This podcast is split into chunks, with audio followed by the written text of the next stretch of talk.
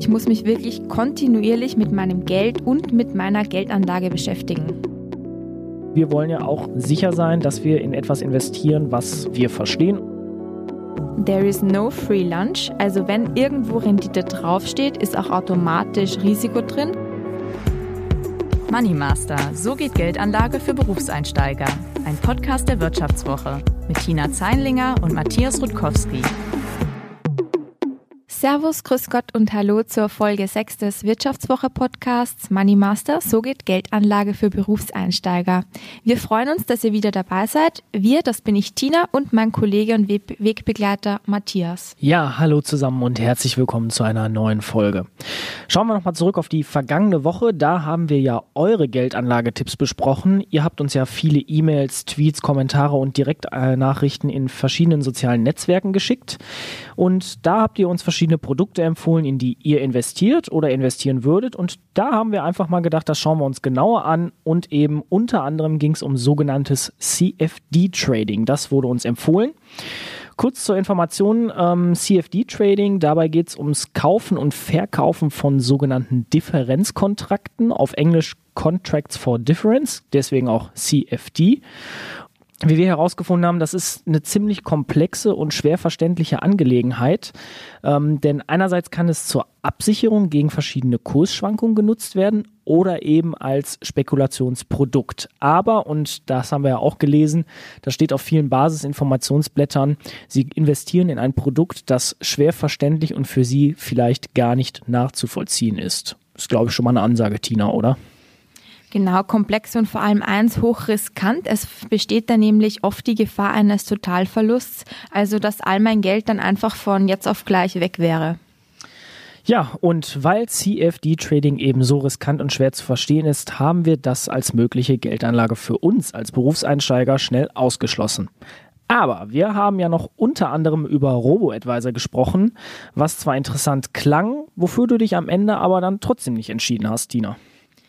Genau, ich habe mich auf diesen Portalen zwar recht gut beraten gefühlt, dachte mir dann aber letztlich, dass ich am allerliebsten selbst entscheiden möchte, was ich kaufe und vor allem, worin ich mein Geld anlege. Außerdem habe ich auch nicht das wahnsinnig große Vermögen, das ich sparen kann. So gesehen denke ich, dass ich ein einfach verständliches Finanzprodukt ähm, auch so finden kann, ohne die Hilfe eines Robos oder ohne die Hilfe von künstlicher Intelligenz. Und was noch dazu kommt ist, ähm, das habe ich auch schon öfter gesagt, dass ich ja von Grund auf so eine gewisse Skepsis in mir trage, was Geldgeschäfte im Internet anbelangt. Ja, und weil Sicherheit und Risikoscheue ja ein großes Thema für dich sind, haben wir die Behörde vergangene Woche aufgesucht, die in Deutschland über alle Banken und Finanzdienstleister wacht. Die Bundesanstalt für Finanzdienstleistungsaufsicht. Kurz knapp die BaFin. Klingt schon ziemlich verschachtelt, würde ich sagen. Ähm Klingt halt wie so eine klassische Bundesbehörde. Genau. Ähm, mir war das wirklich nochmal eine ganz, ganz große Herzensangelegenheit, denn meine Entscheidung rückt natürlich Tag für Tag näher und ich wollte von den Experten einfach nochmal so ein paar Details aus erster Hand erfahren, einfach um dann wirklich ruhigen Gewissens eine Entscheidung treffen zu können. Ja, und deswegen haben wir unter anderem mit dem Abteilungsleiter für Verbraucherschutz bei der BaFin gesprochen. Das ist Christian Bock und den hast du so ein paar grundlegende Sachen gefragt. Zum Beispiel, ob es eben, wie man so bei manchen Anlageprodukten oft hört, wirklich so eine Art rundum sorglos Paket in der Geldanlage gibt und wenn ja, was das dann auch ist. Da war die Antwort von Christian Bock aber eindeutig. Also da muss ich klar sagen, ein rundum sorglos Paket werden Sie im Wertpapierbereich nicht finden. Heißt für mich also, ich muss mich wirklich kontinuierlich mit meinem Geld und mit meiner Geldanlage beschäftigen. Okay, soweit waren wir ja schon fast. Aber jetzt hast du das nochmal von der Bundesbehörde bestätigt bekommen. Das ist eben ein sogenanntes Ich lege mich in den Liegestuhl und muss mir keine Gedanken mehr um meine Geldanlage machen Produkt. Das gibt's nicht. Schade, wirklich sehr, sehr schade. Vor allem, es ist ja jetzt Urlaubszeit. Ja, da wäre ein Liegestuhl ab und zu nicht schlecht nachdem du das eben nochmal bestätigt bekommen hast, ging es ja auch ums Eingemachte beziehungsweise um harte Zahlen. Kosten sind ja eben auch ein Thema, gerade für uns als Berufseinsteiger. Wir haben wenig Geld und wollen das effizient sparen. Und dein Geld soll sich ja vermehren und nicht durch Kostenfaktoren aufgefressen werden. Christian Bock hat mir da auch ziemlich einfach und plakativ gesagt, dass es bei der Geldanlage wie eigentlich überall im Leben einfach nichts geschenkt gibt. Im Wertpapierbereich und im Bankbereich gibt es nichts kostenlos. Ähm, auch da muss man immer darauf achten, was für Produkte kaufe ich und welche Kosten sind dort enthalten. Kostenlos bekommen Sie definitiv kein Produkt gekauft. Sie haben kostenlose Depotgebühren, das kann durchaus sein, aber wenn Sie Wertpapiere kaufen und verkaufen, fallen Gebühren an.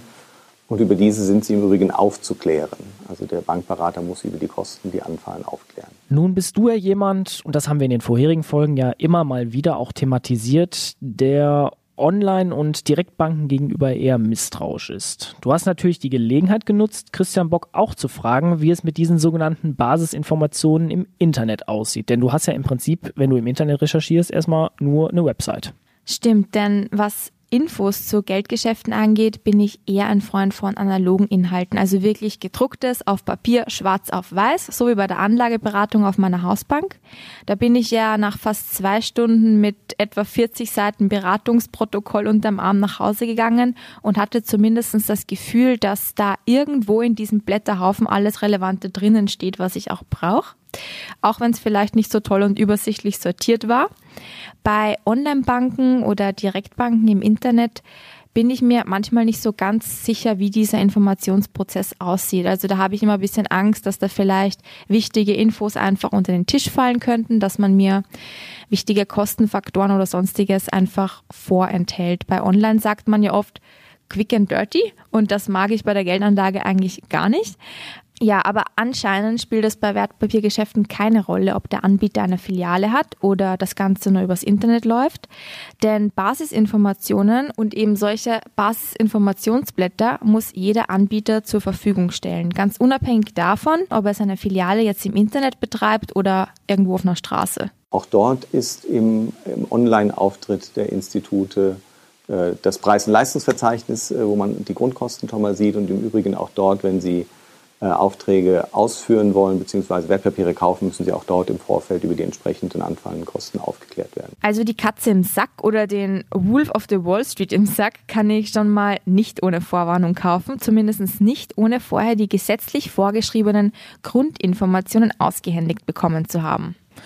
Stimmt, denn seit dem 01.01.2017 laut EU-Verordnung müssen Bank- und Wertpapierberater bei konkreten Produktempfehlungen eben diese Basisinformationsblätter aushändigen oder online bereitstellen, bevor sie einen Vertrag unterschreiben lassen. Auf diesen meist dreiseitigen Unterlagen stehen dann zum Beispiel die grundlegenden Merkmale, der Aufbau eines Fonds zum Beispiel, die laufenden Kosten, Risiken und eben auch teilweise eine Performance-Übersicht der letzten ein, zwei bis teilweise auch fünf Jahre. Genau, diese sollte man sich natürlich ganz, ganz genau ansehen. Das hat mir auch die BaFin nochmal bestätigt. Und zusätzlich zu diesem Tipp habe ich von der BaFin von Shang-Chi Yu, der ist Wertpapieraufseher, guckt also, was auf den Märkten so geschieht und dass alles mit rechten Dingen zugeht. Und von dem habe ich für meine Geldanlage und für die Beratungsgespräche noch einen ziemlich interessanten Tipp bekommen. Erstens, trauen Sie sich an die Materie ran. Das Ganze ist keine äh, Atomphysik man kann sich das erarbeiten und äh, man kann einen Termin sehr gut vorbereiten. Wenn Sie in dem Gespräch eine Empfehlung bekommen, dann müssen Sie in aller Regel äh, die Entscheidung nicht an dem gleichen Tag treffen. Nehmen Sie die mit nach Hause, sprechen Sie mit Ihren Vertrauten, mit Ihren Lieben, mit Ihren Freunden, mit Ihrer Familie darüber, schlafen Sie eine Nacht drüber. Und das Dritte ist Fragen, Fragen, Fragen. Wenn Sie etwas nicht verstehen, dann haken Sie danach. Wenn Sie trotz Nachhakens immer noch nicht verstehen, dann vielleicht lieber Abstand nehmen. Ja gut, also für mich ist es eigentlich selbstverständlich, dass ich erstmal nichts unterschreibe, was ich nicht verstehe, sonst würde ich ja schon nicht seit sechs Wochen nach einer passenden Geldanlage suchen. Ja, dann hättest du auch einfach, sag ich mal, bei deiner Hausbank oder bei irgendeiner Direktbank binnen kurzer Zeit irgendeinen Vertrag abschließen können und fertig. Dann wäre der Drops gelutscht gewesen, du wärst jetzt quasi Junganlegerin und wir müssten quasi nicht mehr nach einer perfekten Anlage suchen.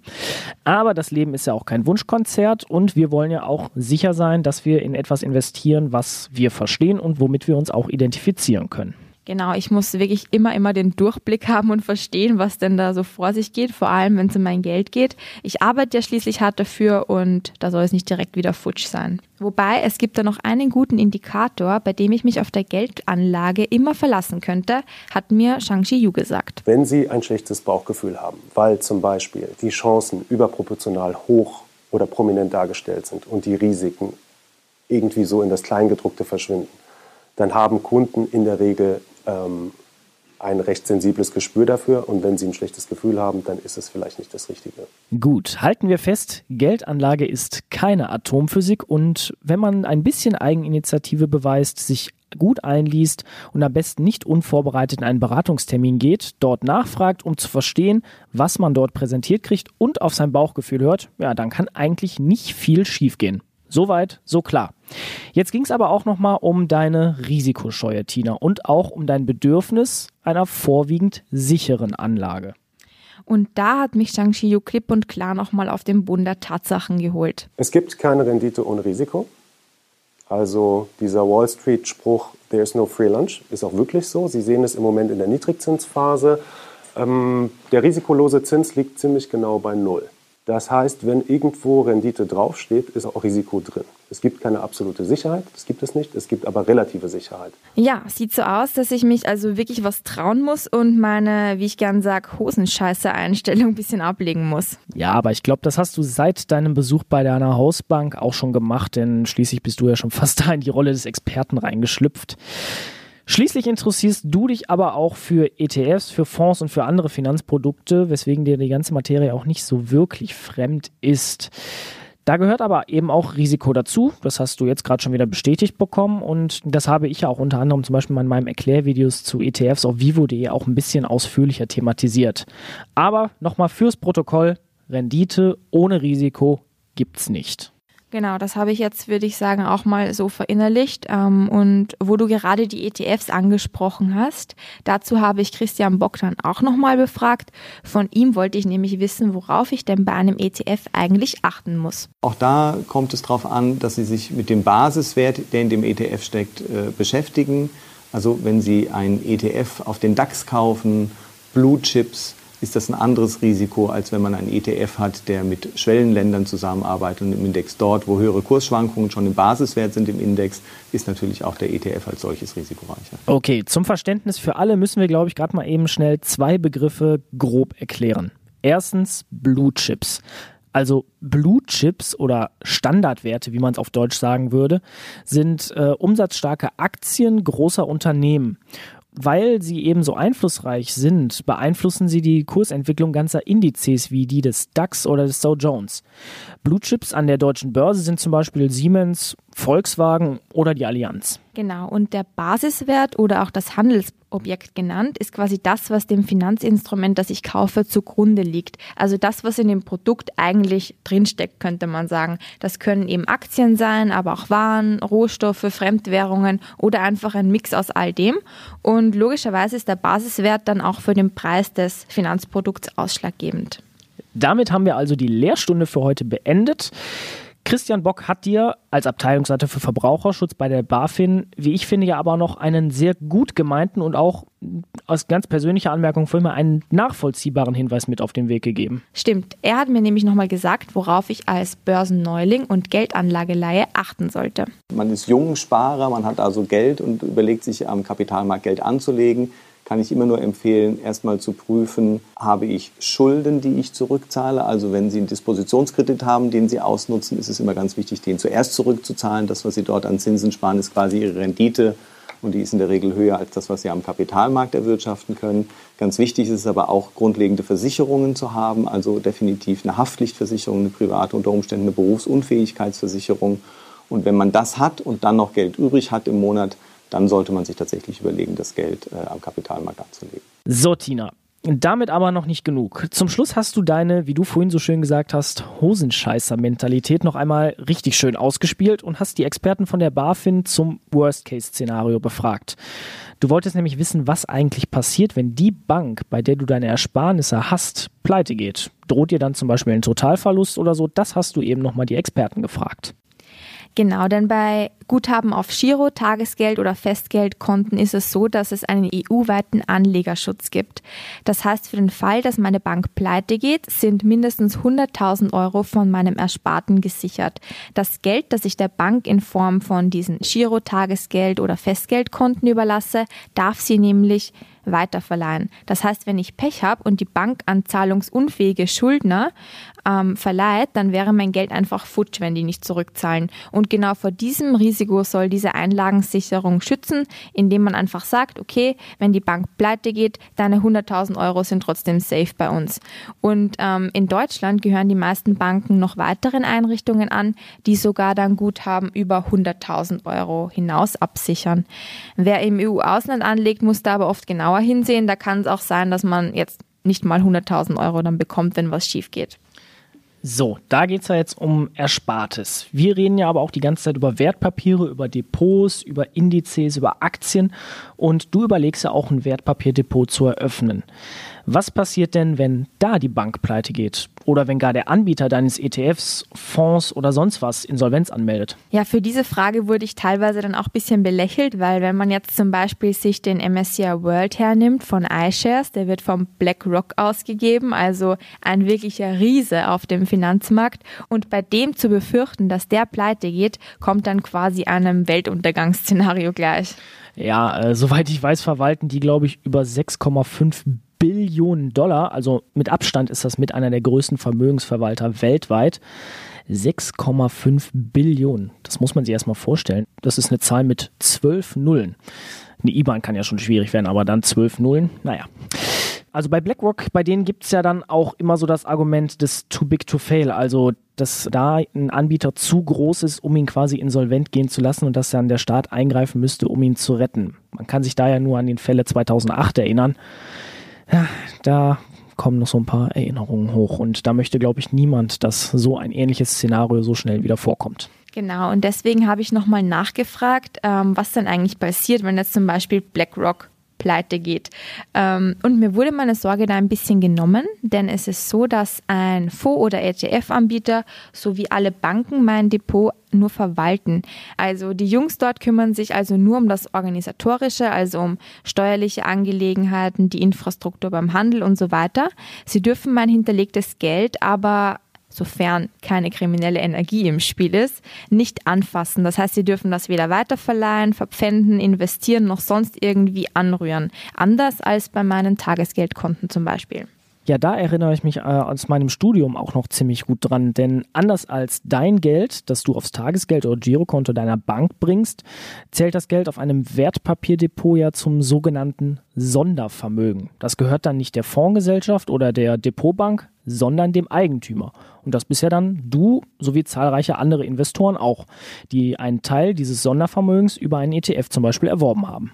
Für dieses Sondervermögen gibt es dann ganz strenge Regeln und Vorschriften, die sicherstellen, dass Anbieter wie BlackRock, DWS und wie sie alle heißen, dieses Sondervermögen ganz, ganz strikt und sauber von ihren eigenen Vermögen trennen.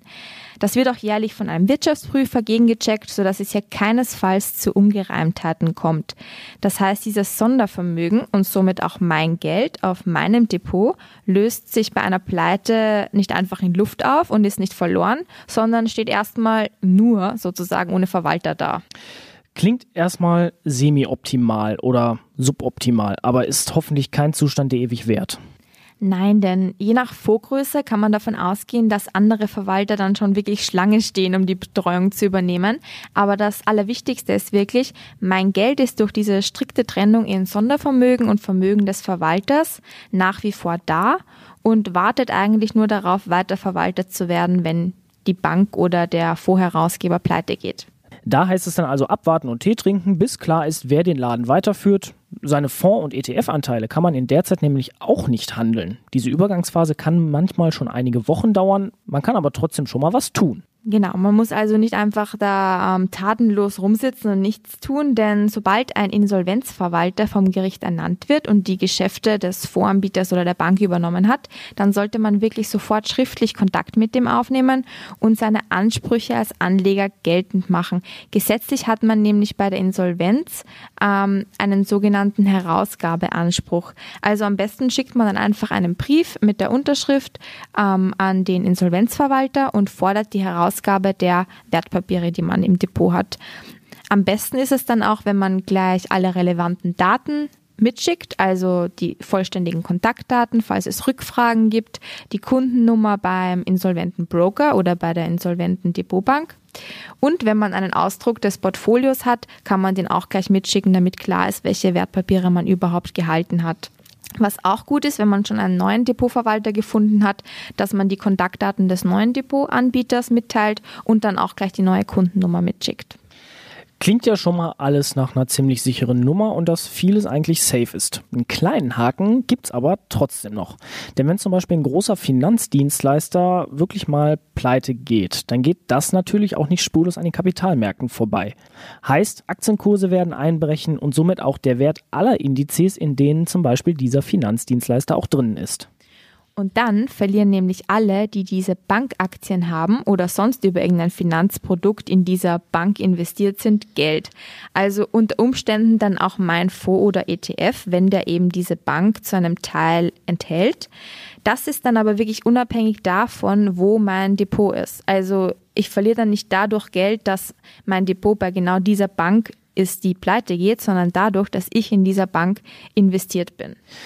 Neben dem Pleiterisiko, das jetzt mal deinen Erklärungen zufolge nicht so ein immenses Risiko für dich darstellt, kann es aber natürlich auch passieren, dass sich der Fondsanbieter zum Beispiel dazu entschließt, von heute auf morgen einen Fonds zu schließen. Das ist ja nicht gerade unrealistisch. Ja, es klingt erstmal ein bisschen subtil, kann aber durchaus passieren. Das heißt dann einfach, dass es den MICI World ETF von heute auf morgen nicht mehr gibt und ich kann keine Anteile mehr kaufen. Wäre natürlich suboptimal. Wenn man allerdings einen ETF oder einen Fonds kauft, der ein ziemlich großes Volumen hat, zum Beispiel sagen wir ungefährer Richtwert wäre da über 50 Millionen Euro oder Dollar. Ähm, einen, der von einem großen Anbieter aufgelegt wurde, wie zum Beispiel BlackRock, wie anfangs gesagt, oder auch der DWS. Einen, der seit mindestens fünf Jahren besteht und einem besonders marktbreiten Index basiert, dann ist das Risiko wirklich sehr, sehr gering, dass da diese Cash-Cow sozusagen vom Anbieter geschlossen wird. Damit verdienen die Fondsgesellschaften nämlich einen, wirklich einen Haufen Geld Glücklicherweise entsprechen diese klassischen Fonds und ETFs, die gerade für kleine Sparer wie mich und dich ähm, in Frage kommen, allen diesen Anforderungen. Also das wäre wirklich sehr, sehr unrealistisch, dass da so ein Fonds oder ETF einfach von heute auf morgen abgeschlachtet wird. Ja, es würde ja quasi auch so eine Art Selbstkannibalisierung gleichkommen, wenn so ein Fonds oder ein ETF äh, geschlossen werden müsste. Ja, also beim vierfach gehebelten Short-ETF auf ähm, rheinländische Eichenprozessionsspinner kann das schon eher passieren. Sowas gibt's ja klar gibt's sowas, ich denke mir doch das nicht aus. Ähm, ja, der Eichenprozessionsspinner bevölkert bitte gerade zum Beispiel den Fühlinger See in Köln und der hat mir vergangenes Wochenende meine Laufroute versaut. Ich musste dann glatt einen anderen Weg nehmen, weil dieses Tier da sich ähm, niedergelassen hat sozusagen und die Bäume dort bevölkert und wenn man Pech hat, ähm, schwirren diese Sporen dieses Tiers dann in der Luft herum und da kann es wirklich zu Atembeschwerden kommen, also beim Laufen eher suboptimal. Aber jetzt nur mal, um mein Gewissen zu beruhigen, einen ETF auf dieses Tier gibt es jetzt nicht, oder? Nein, also ich hoffe es zumindest nicht und ich wüsste auch gar nicht, wer jetzt Lust hätte, in so einen Eichenprozessionsspinner-ETF zu investieren. Naja, vielleicht jemand, der dir deine Laufroute kaputt machen möchte. Vielleicht so ein Anti-Freizeitsportler-Verband. Klingt furchtbar. Ähm, ja, zurück zum Thema. Ähm, selbst so einen Eichenprozessionsspinner-ETF könnte man nicht so einfach hinterrucks abmurksen, ähm, sondern da muss der Fondsanbieter vorher schon mal einen Brief ausschicken und sagen, okay, der Fonds wird jetzt in ein paar Wochen oder wann auch immer geschlossen. Dann hat man nämlich zumindest noch die Möglichkeit, rechtzeitig zu verkaufen. Ähm, zweite Möglichkeit ist, dass der Anbieter dann einen Tausch vorschlägt. Das heißt zum Beispiel ähm, 3,74 Anteile vom Eichenprozessionsspinner ETF gegen einen Anteil mongolische Stechmücke vom gleichen Anbieter. Man will ja schließlich die Kunden nicht verlieren, ne? Den Tausch kann man dann annehmen, muss man nicht oder man kann eben auch verkaufen. Und wenn man gar nichts tut, dann wird man eben zum Schlusskurs des Schließungstages ausgezahlt. Apropos Auszahlen. Wir sind am Ende dieser neuen Podcast-Folge angekommen und Tina, was haben wir aus dieser Folge gelernt? Nummer eins. Also wie überall im Leben gibt es auch im Wertpapierbereich nichts geschenkt. Auch Online- und Direktbanken, die mit Gratis-Depots für kostenlose ETF oder Vorsparpläne werben, holen sich irgendwo ihre Gebühren wieder rein. Deswegen gilt im Internet, so wie bei jedem Vertragsabschluss auch, das Kleingedruckte zu lesen lohnt sich. Nummer zwei, there is no free lunch. Also wenn irgendwo Rendite draufsteht, ist auch automatisch Risiko drin. Absolute Sicherheit gibt es nicht. Es gibt nur relative Sicherheit und die kann ich einschätzen, indem ich zum Beispiel darauf achte, wie sehr die Basiswerte meines ETFs schwanken. Und Nummer drei, mein Wertpapierdepot zählt zum sogenannten Sondervermögen. Heißt, wenn meine Depotbank oder die Fondsgesellschaft pleite geht, habe ich einen Herausgabeanspruch und kann das Depot einem anderen Anbieter übertragen. Wird mein Fonds geschlossen, kann ich einen Tausch annehmen oder einfach zum Schlusskurs verkaufen. Schlusskurs ist ein schönes Stichwort. Wir sind am Ende dieser aktuellen Folge angekommen. Wir danken euch fürs Zuhören. Schaut einfach nochmal rein in die Online-Kolumne, wenn ihr ein paar Inhalte nachlesen wollt, auf vivo.de unter der Rubrik Erfolg.reich. Da findet ihr unsere Erklärvideos, aber eben auch die vorherigen Podcast-Folgen, die Online-Kolumne und noch viele weitere hilfreiche Karrieretipps und Tipps rund um den Finanzbereich. Tschüss sagen aus dieser Folge Matthias und Tina. Servus, Pfitti und Baba. Das war Money Master. So geht Geldanlage für Berufseinsteiger von Tina Zeinlinger und Matthias Rutkowski. Unser Podcast wird produziert von Sandra Beuko, Anna Höhnscheid, Ellen Kreuer und Lutz Knappmann. Die nächste Folge erscheint am Donnerstag um 15 Uhr. Herzlichen Dank fürs Zuhören und bis zur nächsten Woche.